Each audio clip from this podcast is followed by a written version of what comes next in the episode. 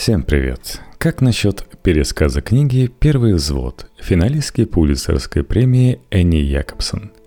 По версии Amazon, это лучшая историческая книга января 2021 года. К 2012-му мало у кого остались хоть какие-то причины думать, что США выиграют войну в Афганистане – Особенность этой войны заключалась в отсутствии конкретных боевых действий, к которым привыкла американская армия, с четким врагом и точками, которые нужно захватить. Вместо этого солдаты, которые оставались в Афганистане, оказались скорее провокаторами и охранителями, чем воинами – не всегда осознавая это сами, они стали частью грандиозного эксперимента по обеспечению верховенства права при помощи новых технологий. Так, во всяком случае, утверждает автор книги журналистка Энни Якобсон. В Афганистане американская армия в беспрецедентных масштабах столкнулась с самодельными взрывными устройствами СВУ – Словосочетание оказалось на слуху еще после Ирака, но именно в Афганистане они стали основным оружием против западных солдат. Осознав собственную неспособность бороться с невидимым врагом обычными методами, армия США обратилась к опыту стражей правопорядка и идентификации преступников через биометрию – и вскоре Афганистан стал самой большой в мире территорией постоянного наблюдения. Вдохновленные успехами армии в идентификации террористов, различные государственные ведомства США и других стран стали применять подобные практики наблюдения и дома. В книге «Фёс Платун» журналистка Энни Якобсон она является автором ряда расследований, в том числе неподцензурных историй DARPA, этого агентства оборонных перспективных исследовательских разработок США из Зоны 51 – рассказывает, как биометрическая идентификация от органов правопорядка, которые использовали ее в ограниченных случаях, перешла в армию. И как, изменив свое назначение за рубежом, биометрия бумерангом вернулась в страну в качестве одного из инструментов массового контроля населения – эта история разворачивается на фоне трагедии одного из воинских подразделений в Афганистане, в честь которого и названа книга. Об уникальности узоров на пальцах, по-видимому, было известно уже пещерным людям. Часто рядом с наскальными рисунками находит подпись художника, отпечаток пальца или ладони в краске – Первым, кто действительно использовал биометрию в качестве идентификации, был китайский император Цинь Шухуанди. Около 250 лет до нашей эры он оставлял отпечаток пальца на подписанных документах, подтверждая, что подписал их собственноручно. Человеком, открывшим современному государству способ идентификации через отпечатки пальцев, был Фрэнсис Гальтон – кстати, кузен Дарвина, антрополог и специалист по евгенике. В 1892 году он опубликовал книгу «Отпечатки пальцев», ставшую основой для биометрической науки. В том же году аргентинский криминалист Хуан Вучетич открыл первое дело, пользуясь наработками Гальтона – в громком деле Франциски Рохас, утверждавший, что ей детей убил любовник, Хуан по отпечаткам в крови понял, что убийцей была сама Франциска. Вскоре после этого случая полицейские управления по всему свету стали собирать и классифицировать отпечатки пальцев преступников. К середине 60-х ФБР и полиция США столкнулись с проблемой. К этому времени ни один человек не был достаточно быстр, чтобы сравнить полученные на месте преступления отпечатки с непрерывно растущей базой.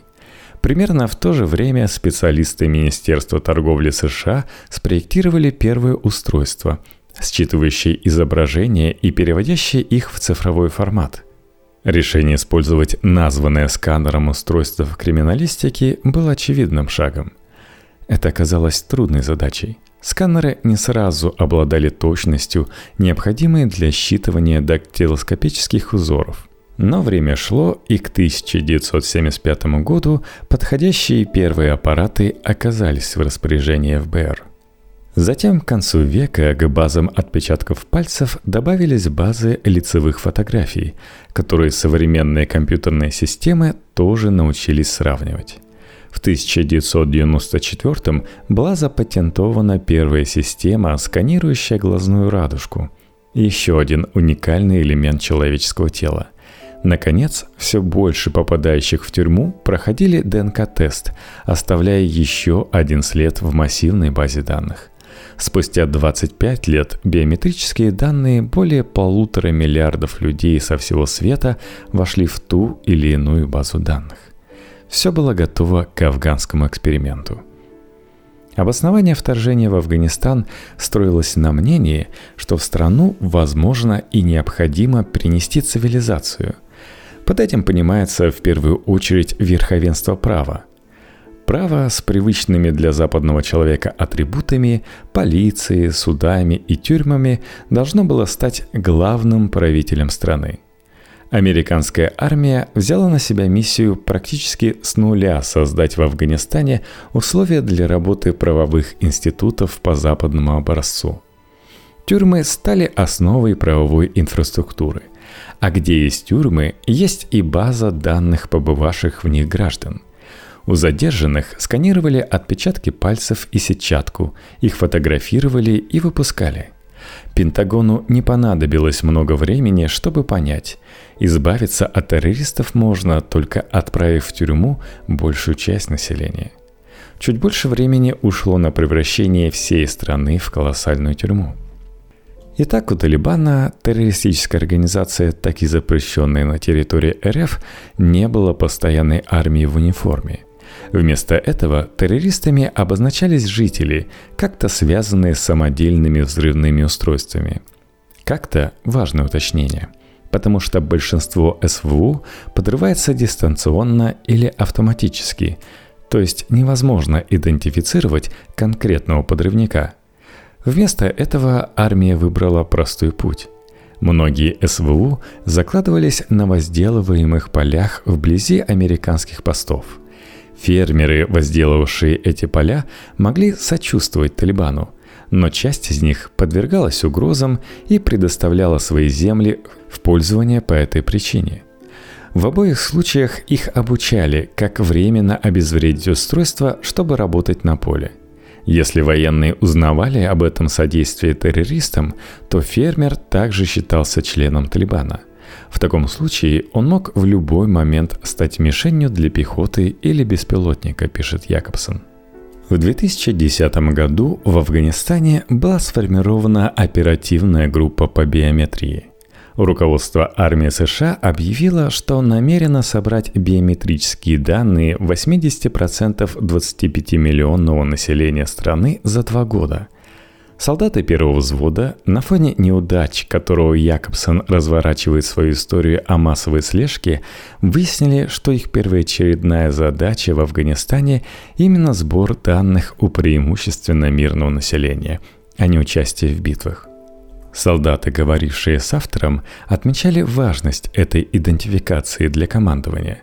После боев взводу требовалось провести оценку ущерба – Battle Damage Assessment, BDA. Под этим подразумевался сбор любых биометрических данных, которые только возможны. Часто это было затруднительно даже в условиях относительной безопасности. Невозможно сканировать сетчатку у человека без головы. Но штаб мог потребовать результат BDA даже в разгар сражения, и тогда специалисту приходилось собирать данные под пулями – в мирное время работа взвода выглядела так. Они патрулировали ту или иную территорию, чаще всего с заходом в деревню. Каждый незнакомец, а иногда и любой человек, даже неоднократно встреченный и проверенный, подвергался сканированию. Новые сканы добавлялись в общую базу данных, но прежде сравнивались с уже существующими для этого района – Общая база слишком велика, чтобы устройство на поле боя могло вместить ее, а потому создавались базы наиболее вероятных совпадений для каждого патрулируемого участка страны. Если система выдавала совпадение, то встреченного могли арестовать или даже убить на месте, если тот был помечен как особо опасный. Помимо солдат со сканерами, Афганистан патрулировали несколько аэростатов со сверхточными камерами. Они могли покрывать огромные территории и сканировать лица, сравнивая их с базами данных. Раньше мы говорили о распознавании фермеров, содействующих террористам. Часто их распознавали именно с воздуха. Здесь кроется еще одна проблемная область как распознать преступную активность? В большинстве сельских зданий Афганистана нет туалета, и перед оператором, наблюдающим с воздуха, стоит задача отличить человека, занятого отправлением нужды, от террориста, согнувшегося над очередным взрывным устройством. В то же время еще с Ирака воздушное наблюдение столкнулось с проблемой. К концу иракской кампании за год в распоряжении армии оказалось больше видео, чем человек способен посмотреть непрерывно за 24 года. Необходим был способ обработать эти данные. Сделать это помогла частная компания Palantir. Первым клиентом стартапа Питера Тиля, сооснователя PayPal, и Алекса Карпа, инвестиционный менеджер, было ЦРУ. А позже создатели распространили свой софт и среди других спецслужб. Система Готэм, применяющаяся сегодня не только ЦРУ и армией, и не только в Америке, позволяет анализировать данные и отслеживать людей с их помощью. В случае видеоданных из Ирака и Афганистана Готэм превращал обилие данных в единый поток, с которым можно было работать. Работа системы требовала тотальной идентификации, которую армия как раз начала проводить в Афганистане – Имея данные большей части населения страны, оператор мог в любой момент отследить любого потенциального или действующего террориста. Итак, с помощью биометрических сканеров и софта Palantir американская армия превратила страну в идеальный паноптикон – тюрьму, обитатели которой находятся под непрестанным надзором. Якобсон отмечает, что вряд ли такое можно было бы помыслить США еще несколько лет назад. Ведь подобные действия идут в разрез с четвертой поправкой, запрещающей необоснованные обыски и аресты. Но это не США, а Афганистан, отсталая страна, в которой, как думали большинство американцев, идет борьба за свободу ее жителей. Привет, кстати, обыскам и арестам в России у людей, проходящих по делу свидетелями. История первого взвода, на которой основана книга Якобсон, это история лейтенанта Клинта Лоренса. Лоренс, ранее не участвовавший в боевых действиях, за несколько дней командования совершил ряд военных преступлений. Приказал снайперам стрелять по деревне, чтобы напугать жителей, заставить их бояться мести американцев запавших товарищей – После этого трое жителей, в том числе старейшина, приехали на аванпост, пытаясь понять, что произошло. Лоренс прогнал их, угрожая оружием, а как только те отъехали, приказал подчиненным открыть огонь по мотоциклам. И приказание было исполнено. Двое афганцев были убиты.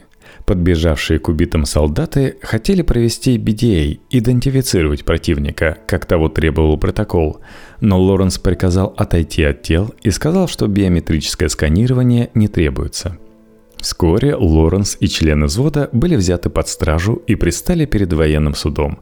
Клинт и двое подчиненных, стрелявших по деревне и мотоциклам, были отправлены в тюрьму.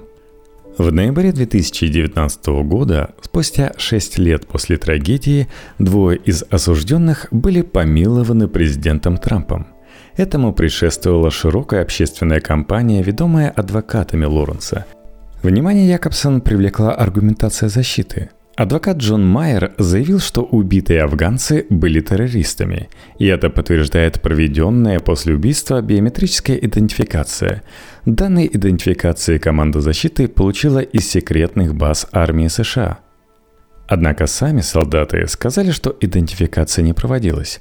К тому же автор усомнилась в том, что адвокат вообще смог получить доступ к засекреченным базам, тем более легально – Заинтригованная, она воспользовалась легальной процедурой, обеспечиваемой FOIA – Freedom of Information Act – Закон о свободе информации – Документ, принятый в 1966 и позже расширенный, обязывает государство частично или полностью раскрыть ранее непубличную информацию.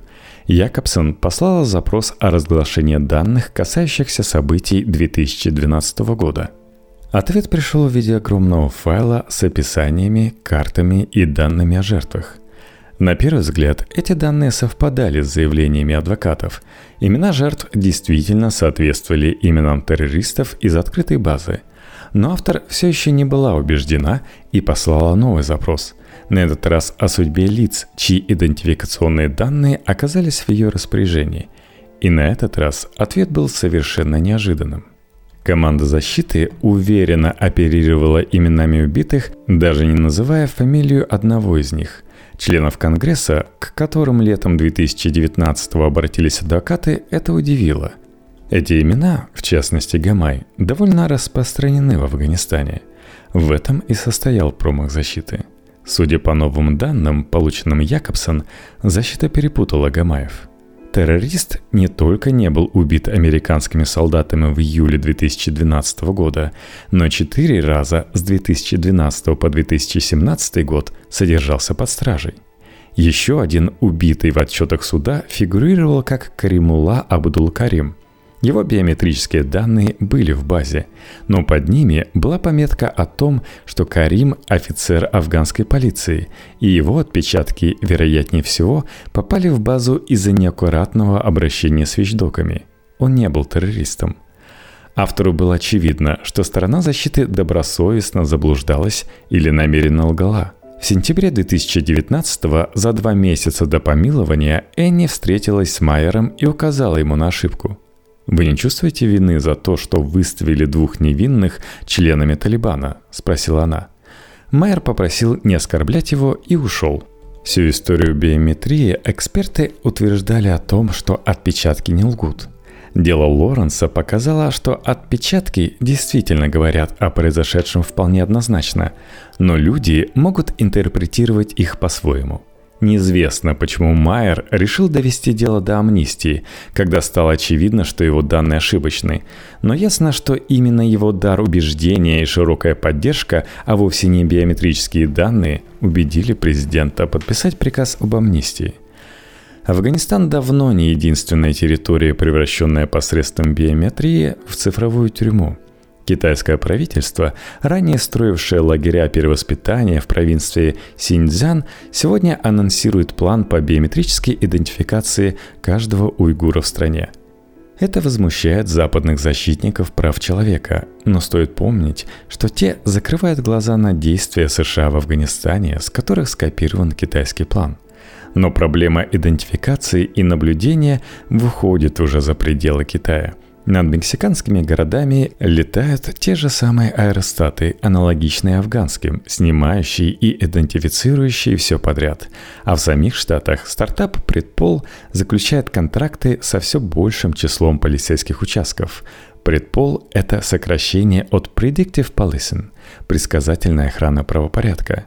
Предпол – алгоритм, который, как уверяют создатели, на основе больших данных способен точно предсказать деятельность преступников, а точнее любых людей, за которыми ведется слежка. Предпол – проприетарная система, то есть нам известно о ее работе ровно то, что говорят ее создатели – мы не знаем, как собирается и обрабатывается информация, кто имеет к ней доступ, как она хранится и защищается. Но знаем, что алгоритм рассматривает преступников как охотников-собирателей, кружащих по городу в поисках добычи, шанса совершить преступление. Возможно, люди действительно такие – но столь же вероятно, что неверное предположение программистов о человеческой природе повлечет за собой аресты тысяч невинных граждан. Для Энни Якобсон очевидно одно. Попытки цифрового урегулирования правопорядка провалились в Афганистане и вместо того, чтобы быть доработанными, стали распространяться по миру.